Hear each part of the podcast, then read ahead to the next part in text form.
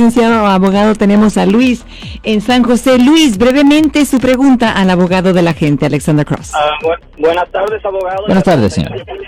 Ah, la pregunta que tengo, usted nos ha explicado muchas veces que los fiscales obtienen promociones y ciertos beneficios por Ya. acusar a la gente y ganar sus casos. Sí. Entonces, mi pregunta es, ¿dónde queda la ética, el profesionalismo, el- todo eso? Ah, ¿Dónde queda? Sí, o sea, me- se podría decir que los aboga- que los fiscales no tienen ética porque están juzgando a veces a una persona que es inocente, porque a ellos no les importa. Oye, esa es la cosa que ellos no factoran. Mire, ellos no factoran eso. Lo que ellos dicen es esto. Mira, aquí tengo evidencia. Tengo algo que puedo usar para sugerir que la persona es potencialmente culpable. Y ellos se basan en, en que ellos piensan, pues la policía ya hizo su investigación. Los policías ah, son policías que han trabajado con nuestra oficina por años.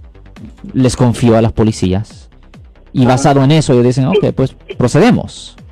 So, es, es una eh, es una situación donde en efecto ellos dicen, eh, eh, es culpable de algo. es el problema.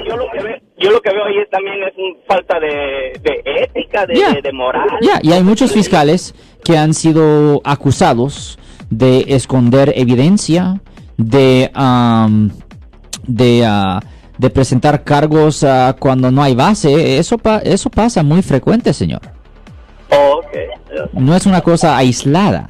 Y la otra Ajá. cosa también es esto, y esto que siempre se ve esto en las noticias, en el media, siempre ven, oh, la persona culpable, el O.J. Simpson mató a su esposa y lo dejaron libre. Eso es lo que hablan en las noticias, eso es lo que es sensacional. En realidad lo que pasa mucho más común es inocen- una persona inocente que queda en la cárcel o prisión porque no tenía los recursos económicos Ajá. para pagarle a, a una oficina de leyes que lo representaba adecuadamente. Recuerda que el caso del O.J. Simpson le costó como 32 millones de dólares la representación.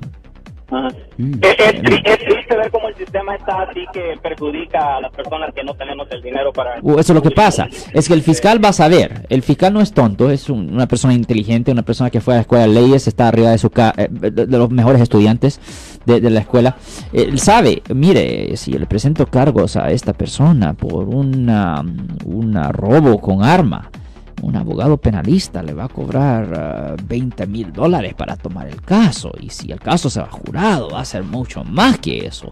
So, yo sé que esta persona eh, eh, gana qué cantidad de dinero gana esta persona o gana X cantidad de dinero. Oh, oh, ok. So, eh, el fiscal piensa de esa forma. Él sabe. So, eh, ¿me entiende? Es el problema. Un fiscal no actúa así cuando estamos hablando de una persona adinerada. Oh, no. Cuando una persona adinerada, ellos piensan dos o tres veces. Ah, crap.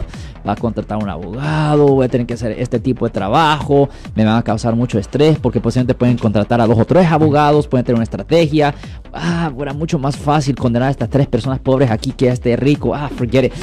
Y, mi jefe me está diciendo como fiscal, mira, resuelve este caso. Ok, pues voy a darle un acuerdo bueno a, este, a esta persona rica para resolver el caso. Es lo que pasa, lo que pasa. Yo soy el abogado Alexander Cross. Nosotros somos abogados de defensa criminal. Right. Le ayudamos a las personas que han sido arrestadas y acusadas por haber cometido delitos. Si alguien en su familia o si un amigo suyo ha sido arrestado o acusado, llámanos para hacer una cita gratis.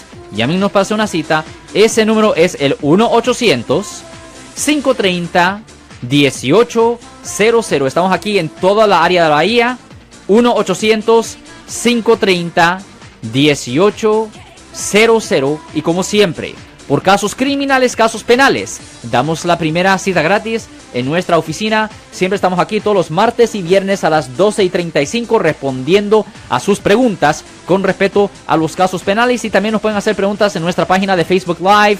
Doctor Alex, abogado de nuevo, 1-800-530-1800, Marco. Bueno, vamos a llamada telefónica, pero ya fuera.